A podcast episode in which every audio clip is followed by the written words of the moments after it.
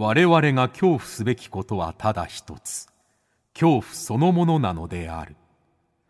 この番組は事故物件住みます芸人松原谷氏が恐怖の本質を探求すべく各界の道を極めた人々と恐怖について語らいます。松原谷氏の興味津々。ご一緒に恐怖の感性を磨きましょう。こんばんは松原谷氏です。今夜の対談相手はお化け屋敷プロデューサーの五味博文さんです。今年の夏もヒラパーのお化け屋敷指切りの家を手掛けられ関西の人々を恐怖に陥れた五味さん。これまでプロデュースしたお化け屋敷の数はなんと100以上でございます。従来の展示型から劇場型のお化け屋敷へと進化させた世界が認める唯一無二のお化け屋敷プロデューサーです。さあ今から五味博文さんとの対談をお聞きいただくのですがまずお化け屋敷プロデューサーって一体どういうお仕事なんだろうということをちょっと聞きました。へそしてどう一体どういうつもりでお化け屋敷をあの作っておられるのかと。もう僕お化け屋敷めちゃくちゃ苦手ですからね。あのその辺をちょっとね怖がりつつもあの聞かせてもらいました。はい。で気になるワードとしてお化け屋敷が少子化を防いでいるという まさかの答えだったりとかですね。あと最終的にお化け屋敷と事故物件どちらの方が怖いっていうことでちょっとゴミさんと論争する羽目になったりもしましたんで、えー、ぜひともちょっと最後まで皆さんあの興味深く聞いていただけたらなと思います。番組をリアルタイムでお聞きの方はぜひハッシュタグ興味津々ハッシュタグ興味の今日は恐怖の今日、えー、興味津々で感想などつぶやいてください。それではお聞きください。どうぞ。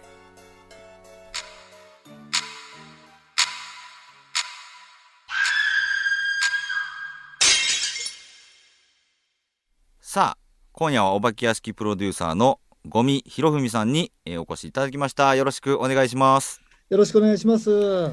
えー、五味さんのあのお化け屋敷はですねえー、っと2015年に茶屋町会談北野誠の茶屋町会談という番組でえっと、コラボ企画として、えっと、2015年の呪いの指輪の家、えこちらで、一回僕も体験させてもらったと思うんですけど、ちょっと記憶が飛んでまして、確かめちゃくちゃ怖かったの、あれ、不思議ですね。恐怖って怖すぎると多分記憶に蓋するのか、あんまり覚えてなくて、ええ、僕もしかしたら途中でリタイアした可能性があるんですけど それすらも覚えていないはいあの体験させてもらったはずなんですよ、ええ、はいめちゃくちゃ怖かったというあの印象だけあります。あ、そうです。ありがとうございます。はい。あれ確かアルミ缶の高橋だったかなが、えー、体験レポートとかをねあの番組でしたと思うんですけれども、まあ、とにかくそのゴミさんプロデュースのお化け屋敷っていうのは結構いろんなところでお見かけ、はい、えー、させてもらってたんですけれどもこのお化け屋敷プロデューサーというお仕事、一体どういったことをまずされているのか、ちょっと教えていただけないでしょうか？まあ、あのお化け屋敷を作る1から10まで全部やるっていうことなんですけれども、はい、まあそもそも企画を立てて、そしてその企画に沿ってストーリーミッションみたいなものを考えてですね、はい、でそれを元にしながら今度は演出のプランを考えますね。はいはいはい、その演出がこの空間の中でどういうふうに行われるかっていうふうに図面を描いていって、そしてその図面をできたところでいろんなスタッフがいます。美術さんだとか造形だとか、衣装さんとかヘアメイクさんとか、音響照明さんとかいろんなスタッフがいますので、こういう皆さんと打ち合わせをして、でそれぞれえー、作ってきてもらう、プランを出してもらって作ってきてもらう、それをまたチェックします。それで工事に入ってですね、それで、えー、そういったものを組み合わせていって、お化け屋敷を完成させていきます。はい、それと同時に、キャストとかスタッフ、そこで働いてくれる皆さんに、教育をして、レクチャーをして、そしてトレーニングをし、そしてこれをまとめて、えー、オープンっていう、そこまで持っていきます。これを全部、1から10まで全部やるのが、お化け屋敷プロデューサーですね。めちゃくちゃ大変ですね。まあ大変なんですけれども、あのでもこれを全部まとめてやるっていう風なことをやっていた人間がいなかったんですよ、そもそもお化け屋敷を作っていく段階で。そうなんですね。はい、はい、ええだから、あのー、結局、一人の映画監督が一つ一本の映画を作るみたいに、うんうん、一つの作品を隅から隅までちゃんと見て、えー、きっちりと完成させるっていうような、そういう立場の人間がお化け屋敷の場合は、それまでいなかったので、それが非常に重要で、えー、だから1から10まで全部見なければいけないっていう、そういうことにつながっていくんですね。なるほど。その五味さんがプロデューサーとして、えー、お化け屋敷と関わる以前ってその日本のお化け屋敷ってどんな感じだったんですか？なんか印象としてはなんか怖い人形があって暗くてそれを通り抜けるみたいな イメージしかないんですけど、うん、あのー、まあその印象はあながち間違いではなくて、はい。えー、やっぱりそういうようなイメージでしたね。だからどちらかというと、まあ、大人が真剣に楽しむような場所ではなく、うん、どちらかというとお子さんが楽しむようなそういうアトラクションだっていう位置づけでしたね。はい、あなるほどまあ、そんなお化け屋敷プロデューサーになられるそのきっかけといいますかなぜこのお仕事をしようと思われたんですか？あ、あのー、そもそもはあの大学の頃はそのお芝居演劇をやってたんですね。それで、えー、演劇にはまって、それで、えーまあ、大学の演劇サークルで、えーと、本脚本を書いたりとかですね、はい、演出をしたりっていうようなことをしていたんですけれども、うん、まあ卒業した後もそのメンバーと一緒に劇団を立ち上げて、はい、それで演劇活動をずっとやっていたんですよ。うんうん。でもそれだけだとどうしても、まあ、あのお芝居ってそもそもあの、ね、それだけじゃ生活がなかなかできないので、はい。えー、いろんなアルバイトをしなきゃいけないと。でそういうアルバイトをする中でそのイベントの運営のアルバイトっていうのが割とこう自分の賞にあったんですね。でこのイベントの運営アルバイトをしていくうちに最初のうちはもう何かを運んだりとか、うん、なんかそのステージを組んだりとかそんなようなことをやってたんですけどもだんだんその、えー、企画だとか制作っていうようなところの会議とかにも出させていただけるようになって、でそういう時にあの後楽園遊園地今の東京ドームシティアトラクションズって言いますけれども、そちらの方の、えーと、イベントがあったんですよ、その遊園地の、えーと、大人の夜の遊園地って言って、夜を、えーと、大人向けに開放しようっていうルナパークっていうイベントがありまして、はい、そのルナパークのプロジェクトチームに入って、でその中でいろんなその企画を立てていったんですが、はい、その一つとして、お化け屋敷を大人向けにやったら面白いんじゃないかなっていうふうに発想してそれを企画した、それが一番最初の出会いっていうことになりますね。すごいアルバイトから 中に入り込んで企画会議まで参加されてで任されたっていうことになるんですね。そうですね。はあ面白いな。もともと演劇をだからずっとされてたということなんですよね。そうですそうです。この初めて、えー、とプロデュースされたのが92年ということで、はい、この頃ってその五味さんのご年齢でいうと確かさ、えーと、30代半ばとかになるんですかね？そうそのぐらいですね。だそれまではずっと演劇をに関わってたってことですか？そうですずっとやってました。はあ。演劇を作りながらアルバイトもして、えー、はい、遊園地の企画えー、会議にも参加されてと、はい、あ結構長い期間ですよねその間って。長いですね。やっぱり10年ぐらいはやってましたから、はい、でもまあ今でもねそういう小劇場の役者さんとか関係者とかっていうのは、うん、まあそういうふうに生活されてる方も大勢いらっしゃいますよね。そうか。あでも確かにこの演劇のされていたこの10年間っていうのがあるからこそそのお化け屋敷に役者っていうものが必要なんじゃないかっていうところにたどり着いたりしたんですかね、やっぱり。それはあの確かにあると思いますね。はい、あのそんなにはあの当時は意識はしてなかったんですけれども、うん、あのその後楽園遊園地の昔からあったお化け屋敷を下見したときに、やっぱりイメージとしてはやっぱりこう子ども向けのアトラクションだなっていう風な感じだったんですがその中で1箇所だけあの人間がお化けに扮して現れるシーンがあったんですよ。でそれは井戸の中からお化けがこう出てくるんですけどそれがすごく怖くてはい。でそれを見た時にあ大人向けにお化け屋敷をやるとすればこういうキャストつまり、えー人間がお化けに扮するっていうそういう人がいっぱい出てきたらこれは大人でも怖いんじゃないかなっていうふうに思って発想したのが一番最初ですからはい。そういった意味じゃそのキャストがいるっていうことえ演劇をやっていたことっていうのはうん。そこで結構密接にこうつながっていたんじゃないかなっていうふうに思いますね。ということはそれまでのお化け屋敷ってあんまりキャストお化け役の人ってあんまりいなかったっていうことなんですかね。そうなんですよ当時はあのーほとんどキャストのいるお化け屋敷っていうのは、うん日本探してもそほとんどなかったんじゃないかなっていうふうに思いますそう。なんだ。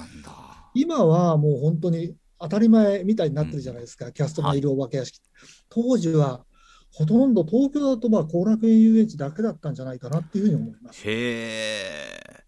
まあそんな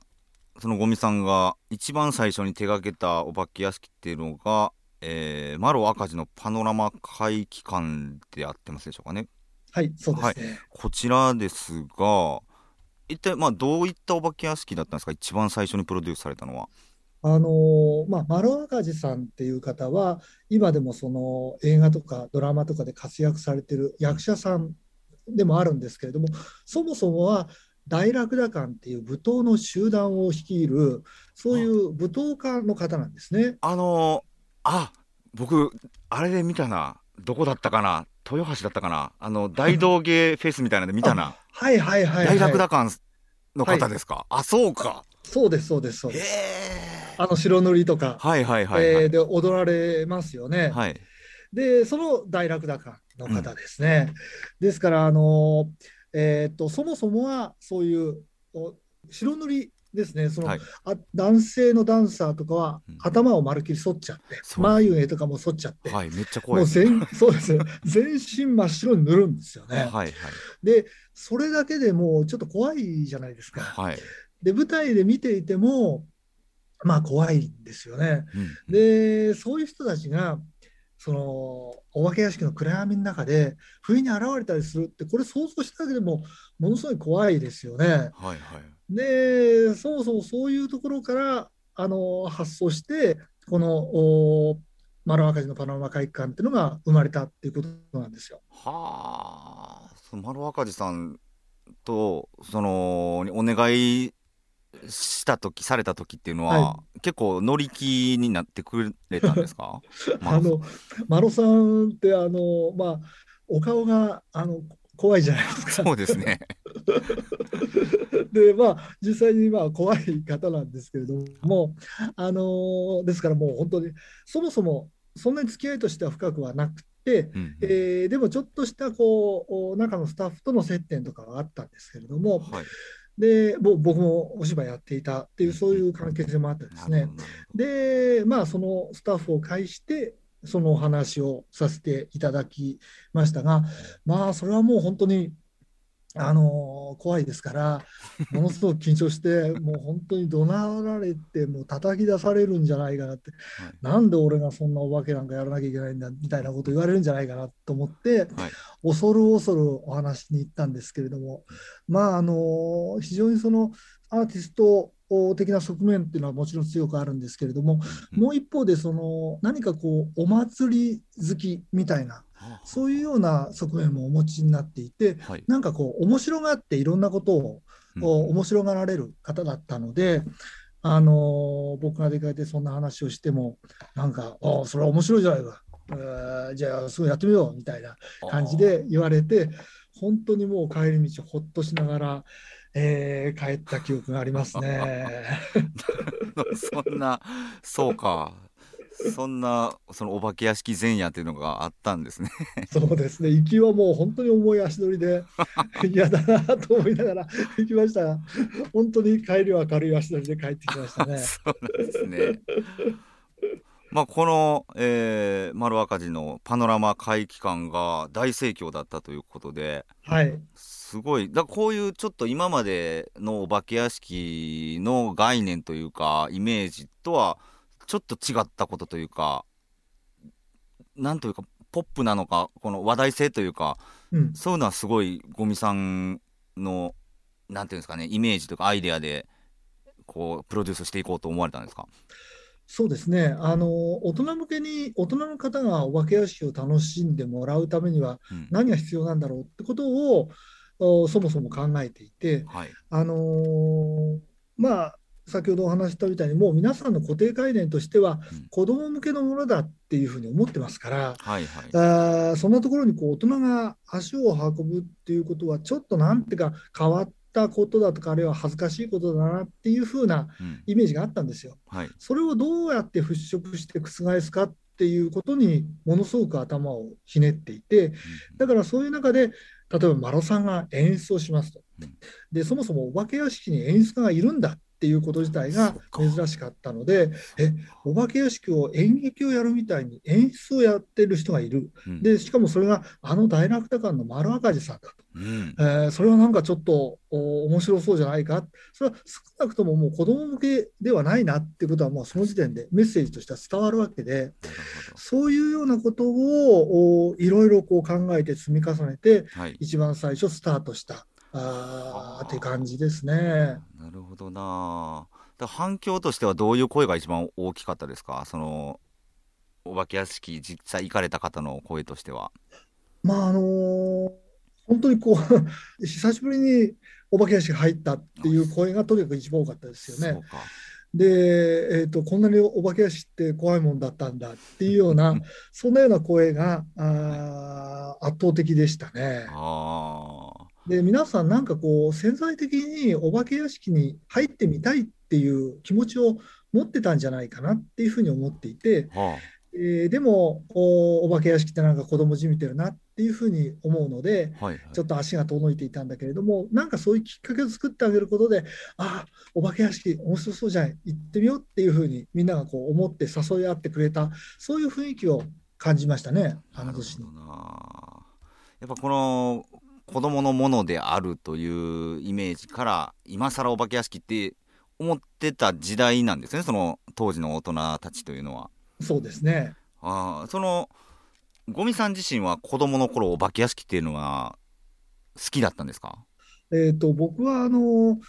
えーお化け屋敷に入った記憶ってなくってですね、はいはいであのただ自分の家でお化け屋敷を作っていたんですよ。家でお化け屋敷を作っていた 作っていたんですよ。僕はあの長野県の方の出身なんですけれども、はいあの家のおあ長野県ですから、その夏休みになると涼しいので、東京とかからあの親戚がこう帰省してくるじゃないですか。はいはいで、そういうう親戚に向けて、家の一つの部屋をですね真っ暗にして、そこをお化け屋敷にするんですよ。あすごい で、その親戚の人たち、おばさんとかいとこたちを、はい。えー脅かせる、脅かすっていうのを、小学校の3年、4年、5年ぐらい、毎年夏休みになると、そんなことやってましたね。すごいもうプロデューサーじゃないですか。子供の頃から。へえその子供の時代のアイデアとして驚かせるその仕掛けっていうのはどんなんがあったんですか？えーちょっとよく覚えてないんですけれども、なんかその、あの、段ボールを、で、通路みたいなのを作って、おで、あの床にマットレスとか敷いて、ぐにゃっとさせたりとかね。本格的やな。で、あとは、あの人形を飾っといて、それを紐で引っ張ってコトンと落としたりとか、はいはいで、まあ、あと僕がこうシーツをかぶってこう潜んでいて、あーって言って驚かしたりとか、そんなようなことやってましたね。あー。じゃあ結構天職じゃいや、いや、天職は天職ですよね。だはい。って、そんな小学生の10歳とか、そのくらいからう、ん。今に至るまでもう何十年とお化け屋敷に関わってるわけですから、そうですね。天職ですよね。すごいなあそう考えたら。ええそっか。子供の頃のその長野県は結構なんていうんですかその地元の風習みたいなお化けの話とかおばあちゃんから聞いたりとかってあ あったんですか？でも、あれですよ、あの、えっとね、お化けの話っていうか、あのーやっぱり山が多いじゃないですか。はい。で、そうすると、あのー、狐火が、おあーに騙さ、狐に騙されて、なかなかい、あのー帰ってこられなかった、同じところをぐるぐるぐるぐる回って、はいえー帰れなかったっていうことをおじいちゃんが話してくれたりとかですね。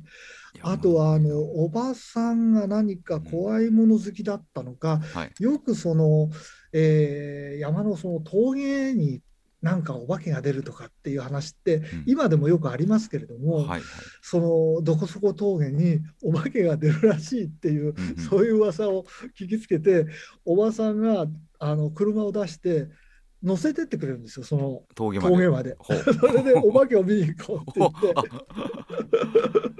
まあもちろんお化けを見るわけじゃないんですけれども、はい。そういうようなことをしてくれたりとかですね、うんうんなんかその、まあ、縁が深いのかどうか、でもその山が深いっていうこと、はい自然があー深くて自然が怖いみたいなことと、山の闇の深さみたいなものは、うんうんまあ、あの非常に身近に感じていましたよね。だからそういう闇の中に何かが潜んでいるんじゃないかっていう想像力っていうのははい。多分子どもの頃からあー強くう働かせていたんじゃないかなっていうふうには思っています。なるほど。だから怖さであったりとか、まあ恐怖に対する好奇心や興味っっていうのは、もう子供時代から 培われていて、まあ、それはもうありましたね、確実に。はあこの全国各地でこうお化け屋敷をねこうプロデュースされて、まあ、大阪にも、えー来られてますし、えーいろんなところに行ってると思うと思うんですけども特にこの大阪関西のお客さんってこの実際やってみてなんか特徴とかってあったりしますか？関西のお客さんは面白いですよね。面白い、あはい、面白い。あのーとにかくリアクションがあーは派手ですよね。東京なんかに比べると。確かに MBS のあの1階でもう悲鳴がずっと聞こえてたんですよね。そうです、そうです。むちゃくちゃ叫びますよね関西人って。関西の人はもう本当にリアクションが大きくて、はいまあ、ストレートって言ったらいいんですかね。ええだから、あのー怖いものに対してはもちろんものすごくストレートに反応します。逆に、でもそのつまんないものに対してもうん、それストレートに反応ししますからつまんないものに関してはつまんない。怖面白いものに対しては面白いっていうふうに、ちゃんと明確にストレートに反応してくれるっていうのが、あのー大阪あのお客様の反応かなっていうふうに思って見てますね。ああ面白いな。それそっか。やっぱ土地柄というかうん。違うんやっぱりですね。そうですね、東京、僕は東京の方で、えー主に活動しているので、はい、東京のお客様はやっぱり関西のお客様に比べると、こう反応がストレートに出ない感じですよね。もうちょっと複雑で、こうちょっとこう取り繕うような側面だとか、えー取り澄ましてみたりとかですはいはい。ね、なかなかその大阪に比べると、はあ。そんなにストレートにはもちろんあのギャーとかあの叫びはありますけれども、はい。大阪に比べるとそれはちょっとおとなしめかなというような印象を受けてますね。面白いな。この土地によって人のリアクションが違うっていうのはうん、それはもうなんか土地柄は本当ありますね。これが東北とか行くと、はいあのもっとおリアクションが小さいですね。東北の方が小さくなるんですね。小さい。えで、じゃあ怖くないのかなって言ってると、はいそんなことはなくて、いやー、怖かったねってでこう、あんまり悲鳴も上げないのに、ああ、怖かったねって言って出てくるんですよ。面白いならやっぱりこう、なんかこう、えー自分を外に対して解放するっていう習慣とかっていうものが、はい。日常的に割とある地域と、はい。割とそういうものがこうない地域っていうところの違い。だから、こう、県民性みたいなものがあるかもしれないんですけれども、生活の中での、そういう、こう、自分の表現の仕方の違いみたいなものがはあ。影響してるんじゃないかなっていうふうな気がしてますね。えー。沖縄も 行かれてるんですね。沖縄も反応がいいですね。沖縄も反は反応がいい。沖縄の方は、あの、またちょっと大阪の方と違って、はい。えっとね、どっちかっていうと、前のめりで楽しもうっていう気持ちが強い感じのそういうような反応の仕方ですね。確かにな、うん、はいはい、だから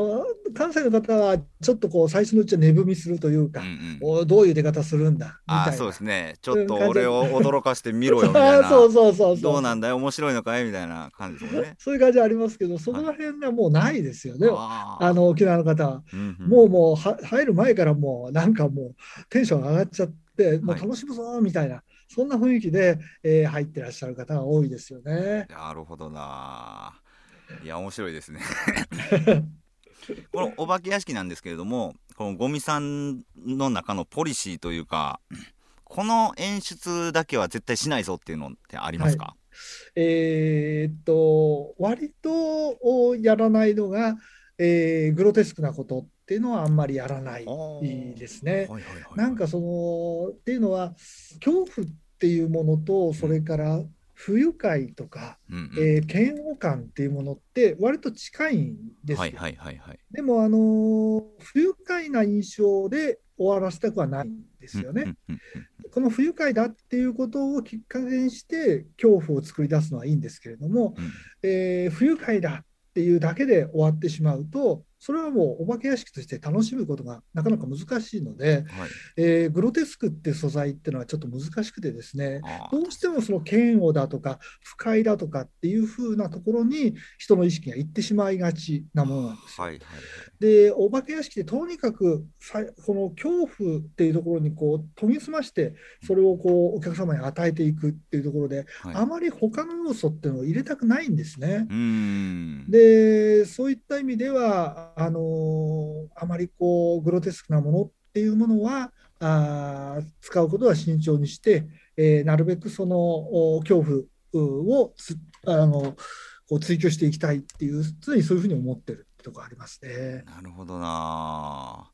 お客さんは恐怖をこうやっぱ求めてお化け屋敷に入るっていうところがあると思うんですけれどもなんかそれ以外にもお客さんが何を求めてるんだろうっていうのはなんとなく予想できるものってありますか？まあお客様はあの僕最終的には怖いってことを求めてるんじゃなくて楽しいってことを求めてるんだと思うんですよ。はいはいはい、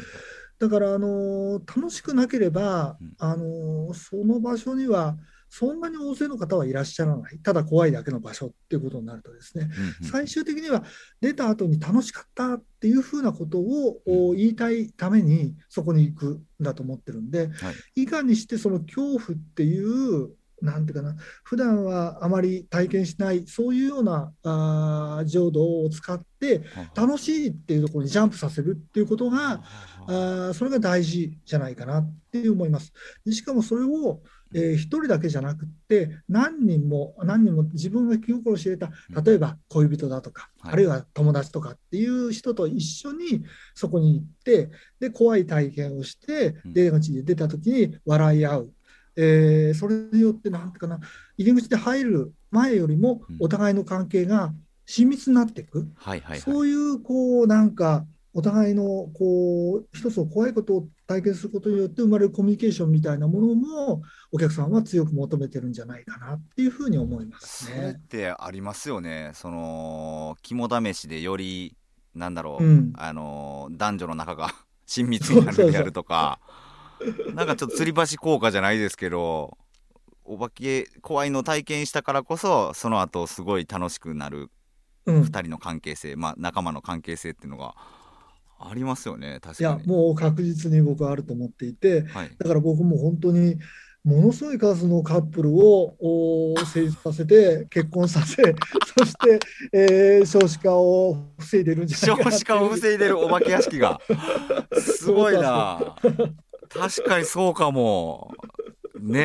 えドキドキがこうより愛を育んでる可能性はありますね。もう本当に見てて思いますよ。はい、入り口で、えー、ちょっとこうまだ付き合って日が浅いだろうなっていうカップルを見ていて、出口でそのカップルを見るともうずっずいぶんこう仲良くなって、はい、あこのままきっと2人は仲良くなるんだろうなっていうふうなそんなような光景って、はい、本当に日常的に見ますよね。ゴミさんはそのお化け屋敷へ入っていく人たちをどこから見てるんですか？あの入り口の入り口出口のあたりで見てることも多いですしあそうなんですそれからお化け屋敷の中で、はい。えー見てることを割と本当に、えーしょっちゅう見てますねお化け屋敷の中中にゴミさんいらっしゃるんですか？お化け屋い敷ますねいます。ええいやこれちょっと聞きたかったことなんですけど お化け屋敷の中でこれ本物の幽霊じゃないかみたいなことって見たことないですか？いや僕ねその増原さんの話を前にし増原さんの話あいや全然正直に答えてください正直に全然あのつまんなくって まるっきりないんですよ。まるっきりない？まるっきりないんですよ。こんなにうんうんお化け屋敷長くいて、でしかもみんなが帰って一人だけで、えー作業したりする時間っていうのがものすごい長いんですよね。お一人で作業さするんですか？お化け屋敷の作中作業したりとかあるいは考え事をしたりとかってはい。はいいうふうなことをするんですよ。はい。でも全然ないんですよそれが。全然ないんですか？まるっきりないんですよ。何十年も関わってきあそう。来られて。ああるのに気づいてないのかもしれないですけど。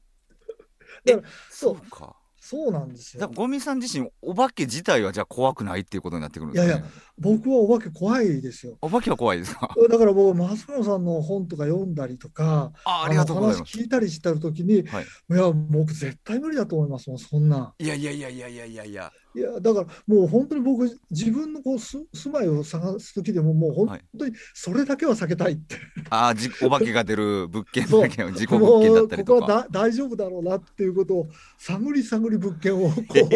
う 選んでるっていうぐらい本当に嫌ですから。あお化けは嫌なんですね。いやもう怖い怖いです怖いです。あそうなの僕はもう逆でお化け屋敷が怖いんですよ本当にいやだからそれどういうことですよ僕全然わかんないですよ。え だって本当ですか？お化け屋敷なんてその作り物じゃないですかそんなものは。いやいやいや全つ作り物っていうことは確実に怖がらせに来るじゃないあですかもちろんもちろんそうですよ。もうその恐怖たるやと言いますか 事故物件住んでても大抵何も起きないんであ起きない。起きないことの方が多いですもちろん。いやもちろんもちろん。おおそれはそっちの方が多いですよね。はいはい。それひっくりなし起こったら大変なことです。そうなんですそうなんです。でもたまに起きるいつ起きるか分かんない。例えばもう1ヶ月起きないのに、はい。今日起きたっていうことが怖いじゃないですか逆に。ああまあそうすごいのが起きたらあの怖いです。そのすごいナイフが飛んでくるとかそういう体験があったら ちょっとこれから先も怖いなって思うんですけどそこまでのが僕ないので、え大抵電気消えるとかぐらいまでなので。えいやいやいやいやそれでもまたあのいつ消えるか分かんないっていう時間を例えば1ヶ月過ごすっていうのはすごく嫌じゃないですか。あでもおお化け屋敷なんてはい。必ず起こりますよ、この10分間の間はとかって言ってるわけですから。必ず起きるのが怖いんでだから あの親知らず抜く前の感覚なんですずっといやいや、それは僕は、松原さんの方が親知らず抜く前の感覚です。いやそうかいやでもそうですねちょっとあのー引き続きちょっと来週も わかりました。もみさんにいろいろお尋ねしたいと思いますので、えー本日はどうもありがとうございましたどうもありがとうございました。